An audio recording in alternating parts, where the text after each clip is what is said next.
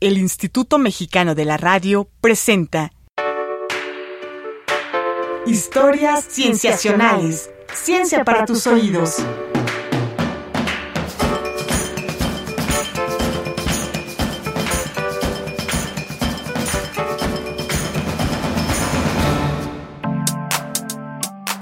Bienvenidos a Historias Cienciacionales. Mi nombre es Víctor Hernández. Continuando la exploración de diversos científicos mexicanos que cambiaron el rumbo de la ciencia en el país y que en ocasiones cambiaron las vidas de algunos de nuestros investigadores actuales, hoy hablaremos del biólogo Alfonso Luis Herrera y tendremos como nuestro invitado al doctor Antonio Lascano Araujo.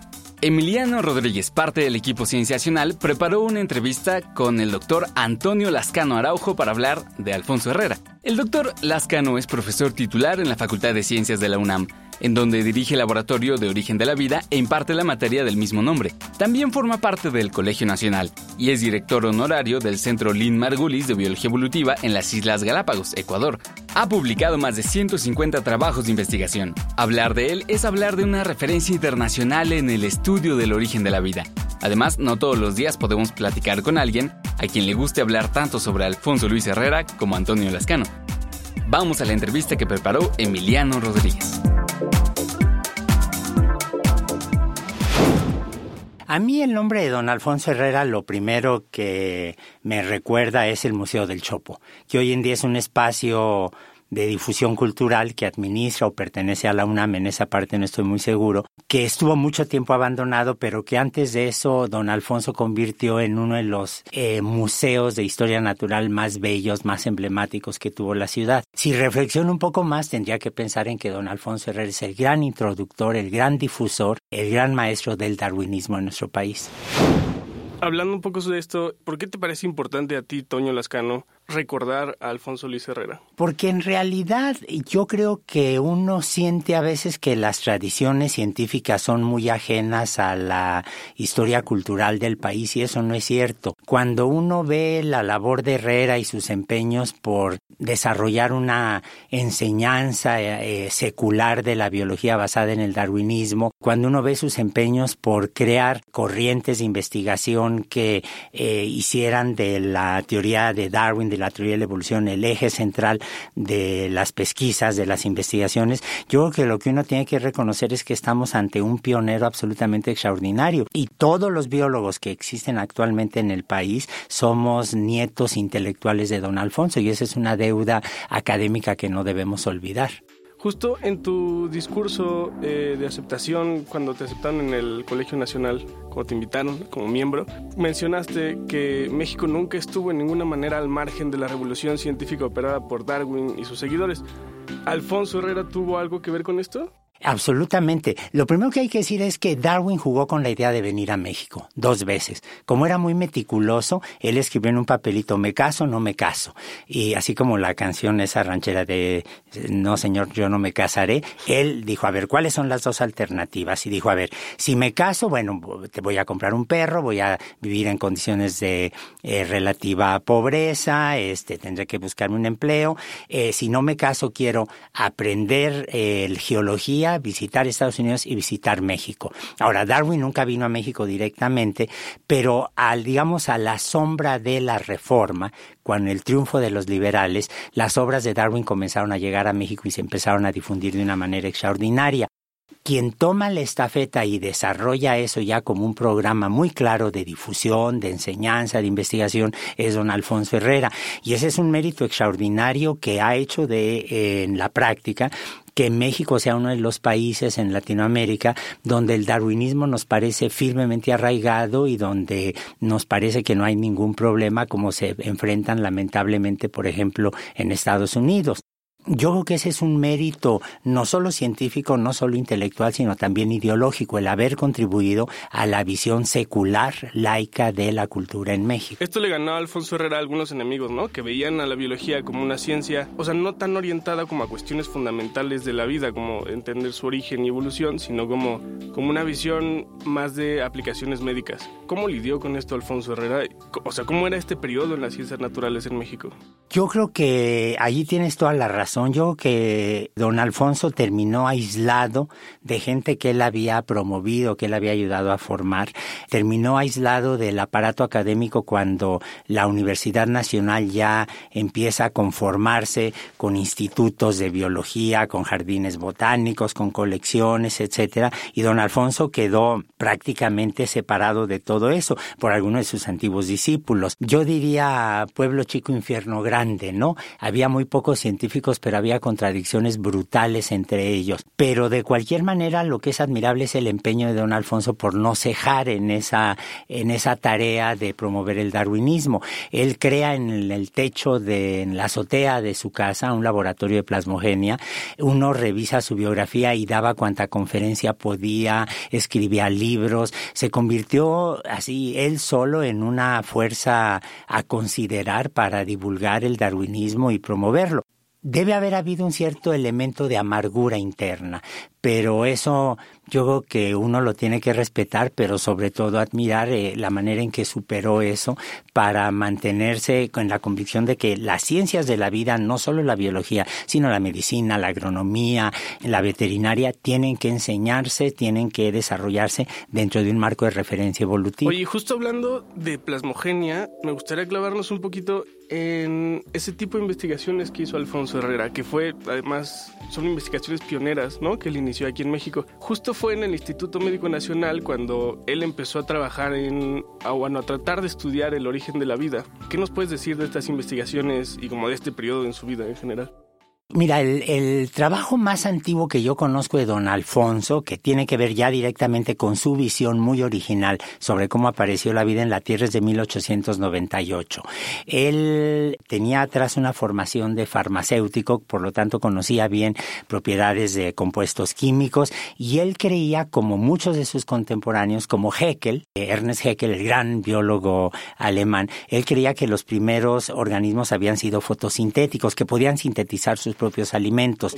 Y en una época en la que esta era una idea muy extendida, don Alfonso empieza a tomar una serie de compuestos, formaldehído, derivados del azufre, derivados del ácido cianhídrico, para ver si podía lograr en el laboratorio estructuras microscópicas que hicieran fotosíntesis.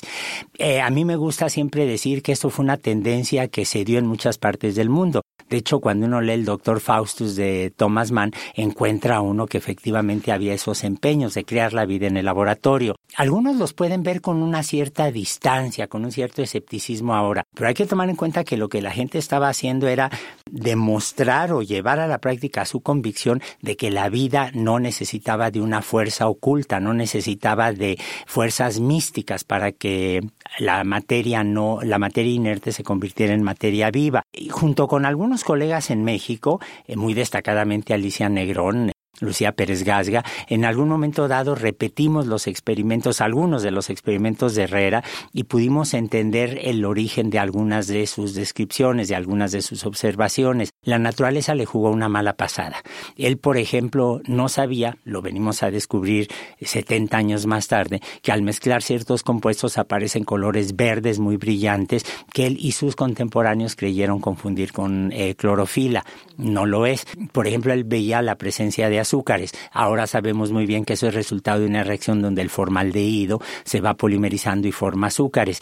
La naturaleza le jugó una mala pasada, pero a pesar de ello, don Alfonso nunca cejó en sus esfuerzos. Y la cosa que hay que decir es que él solo estaba extraordinariamente conectado con muchos científicos en todo el mundo, incluyendo a Oparin. Hubo una correspondencia entre Oparin eh, Herrera, que desafortunadamente se perdió. Alguna vez en Moscú yo me metí junto con el propio Oparin a ver sus archivos y la conclusión que tuvo el profesor Oparin es que cuando tuvo que moverse, tuvieron que desplazar los institutos de investigación científica hacia los Urales por la invasión nazi. Seguramente se deben haber perdido las cartas que había por allí. La correspondencia con Alfonso. Así es que, que sería absolutamente extraordinario localizarla, ¿no? Porque ve uno el que desarrolla una teoría heterótrofa, que es la que aceptamos la mayoría hoy en día sobre el origen de la vida, y el mexicano que en un ambiente cambiante, en un ambiente. Hay que tomar en cuenta que cuando Alfonso Herrera nace, eh, estamos viviendo la época liberal, le toca em, comenzar su carrera académica con don Porfirio Díaz y cuando él muere está eh, Ávila Camacho como presidente. Entonces todas las transformaciones que iba sufriendo el país en ese momento a él le tocan como individuo y nunca ceja en sus esfuerzos de creer que la ciencia, la cultura, la enseñanza es un patrimonio de toda la nación. Oye, dices que hasta montó su propio laboratorio en, su casa, ¿no? Así es. ¿Tú lo has visitado? no, la casa desafortunadamente se perdió. Este, estaba en Ciprés número 64, en la colonia Santa María la Ribera. Conocí esa casa gracias a la generosidad de una de sus hijas, doña María, que me permitía visitarla cada sábado y bueno, como yo crecí rodeado de tías y tías abuelas y abuelas del estilo antiguo, eh, lo que hacía era le llevaba siempre un ramo de rosas, luego ella me servía té de manzanilla y sacaba gancitos marinela que tenía en el congelador, comíamos gancitos, tomábamos el té y luego muy generosamente abría los anaqueles donde estaban los archivos del papá y me dejaba examinar eso y luego ella se retiraba en un acto muy generoso, este, una vez me fui a despedir de ella porque iba a estar varios meses en Estados Unidos y me dijo, llévese los papeles. Y esos papeles, bueno, seguramente los donaré al Colegio Nacional o eh, a la Biblioteca Nacional, en alguna institución que lo sepa cuidar. Estamos en entrevista con el doctor Antonio Lascano Araujo sobre la figura de Alfonso Luis Herrera. Vamos a un corte.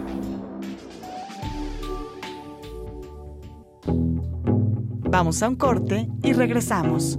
Tú escuchas historias cienciacionales. Ciencia para tus oídos. Ciencia para tus oídos.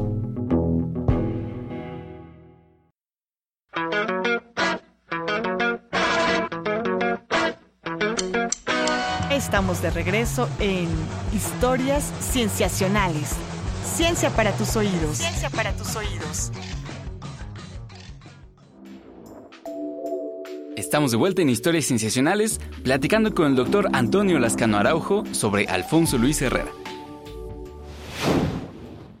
Oye, ¿y qué descubriste en esos papeles? Por ejemplo, una de las ideas más importantes de Alfonso fue la del protoplasma, ¿no? Así es. ¿A qué se refería él con eso? Él, él estaba convencido, a ver, eh, para entonces la gente aceptaba en los medios académicos, en los medios científicos, aceptaban de manera muy natural la idea de eh, la célula como la base de la vida.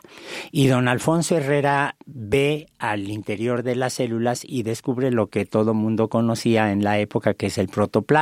Y él dice, bueno, los primeros organismos tienen que haber sido con un protoplasma fotosintético, como las algas unicelulares, esas manchas verdes que vemos en, por ejemplo, en Chapultepec o en los lagos, en Xochimilco, etcétera, ¿no? Eh, y él intenta reproducirlo. Ahora, hemos abandonado el concepto de protoplasma, pero yo creo que en ciencia cuando uno abandona una idea, una hipótesis, un concepto, hay que darse cuenta que eso en su momento sirvió para ir generando una tradición científica eh, y nuestra visión moderna del interior de la célula nunca se hubiera desarrollado si no hubiéramos tenido un concepto ya atrás que se quedó el, el del protoplasma, ¿no? Incluso científicos europeos retomaron sus ideas, ¿no? Absolutamente. Eh, ¿Cómo fue que, o sea, hasta qué punto sus ideas influyeron en, o sea, como en esta teoría del origen de la vida? Bueno, eh, alguna vez hacía notar el doctor José Sarucán que don Alfonso Herrera era el núcleo de una red de correspondencia absolutamente extraordinaria con científicos de todo el mundo. Entre sus documentos, por ejemplo, hay una separata que le mandó Hugo de Brie, el redescubridor de las leyes de Mendel, y eso yo creo que demuestra no solo la, la actividad tan intensa de intercambio académico que tenía don Alfonso, en épocas en las que no había internet, en épocas en las que se pendía del correo por barco, en épocas en las que la gente vivía en un aislamiento relativo o grande, bueno, don Alfonso desarrolla esa red de amigos, de colegas, eh, intercambiando ideas, y eso es lo que explica, por ejemplo, que en 1904 un par de años apenas después de que se redescubren las leyes de Mendel, don Alfonso escriba un libro para los maestros normalistas, para estudiantes eh, normalistas, en donde incluye las leyes de Mendel como algo que se tiene que aprender si se va a ser profesor de ciencias naturales. Entonces, para mí eso es una demostración de la vanguardia a la que él pertenecía, empeñado de veras en modernizar la cultura y la docencia, ¿no? ¿Cómo fueron los últimos años activos de, Alfonso? Él se murió como yo que todos nos quisiéramos morir, se murió trabajando. Él fallece en 1942 al lado de su microscopio, encuentran su cuerpo al lado del microscopio y dibujando las estructuras que estaba viendo. Yo creo que esa es la muerte ideal, ¿no? Eh, haciendo lo que te gusta. Y a pesar del aislamiento, de la manera en que fue perdiendo recursos económicos, de que se fue quedando más, eh, cada vez más aislado, tuvo seguidores tuvo alumnos muy fieles, don Enrique Beltrán fue uno de ellos, eh, por ejemplo, y eh, yo nunca he encontrado en sus textos el menor asomo de tristeza, de decepción, de sensación de fracaso, sino al contrario. Muere siendo un viejo magnífico de ochenta y tantos años con unas ganas de seguir trabajando en lo que le gusta. Y eso es una lección que todos debemos de tener, yo creo, ¿no? Sí, padrísimo. Pudo haber terminado de político, fíjate. O sea, pudo haber terminado, podido fracasar en la vida, ¿no? Sí, claro. Oye, y a ti como, o sea, a ti Toño Lascano, no solo como investigador del origen de la vida, sino como mexicano, ¿qué te deja Alfonso Herrera? ¿O qué, cuál es el legado que te dejó Alfonso Herrera? Mira, yo lo primero que tengo que decir es que yo supe don Alfonso Herrera por Oparin. Eh, cuando yo le escribí por primera vez a Oparin, este, comentándole que quería crear un curso de origen de la vida en la UNAM y que, bueno, de hecho le escribí a uno de sus ayudantes porque me daba pena escribirle a Oparin, él contesta y me pregunta en una carta si yo soy de los alumnos de don Alfonso Herrera. Y yo entonces me pregunté quién es don Alfonso Herrera, descubrí que en la colonia San Rafael hay una calle que se llama Alfonso Herrera, pero corresponde al papá, que fue el segundo director de la Escuela Nacional Preparatoria, y ya averiguando, entre otros, con eh, Alfredo Barrera, supe quién era don Alfonso, eh, me conmovió mucho y yo creo que yo no podría ser ningún biólogo en México, ninguna persona dedicada a las ciencias de la vida, podía haberme desarrollado en esta atmósfera secular, laica, donde el darwinismo es una parte esencial de nuestra visión de la vida, si no hubiera sido por la obra de don Alfonso. Esa es la primera la deuda intelectual que tengo con él.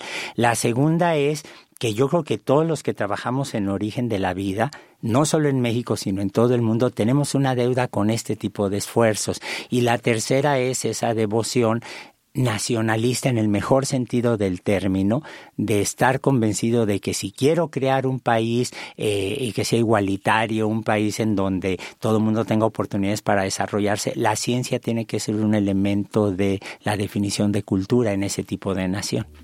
Claro, pues no sé si fue el único mexicano, pero como el primer mexicano que se decidió a investigar el origen de la vida, ¿no? Como de manera tan apasionada y tan dedicada. Hay una historia que yo creo que no se ha recuperado del todo, se comienza a recuperar entre los historiadores mexicanos, puede estar equivocado, pero creo que a mí me gusta decir que los mexicanos somos hijos de la ilustración porque ciertamente las ideas libertarias de independencia llegan aparejadas con las ideas de la ilustración y no hay que olvidar que Carlos Fuentes escribe en alguno de sus libros, en alguna de sus conferencias, cómo eh, Hidalgo y Morelos fueron acusados de afrancesados, es decir, seguían a la enciclopedia, a Voltaire, Diderot y demás.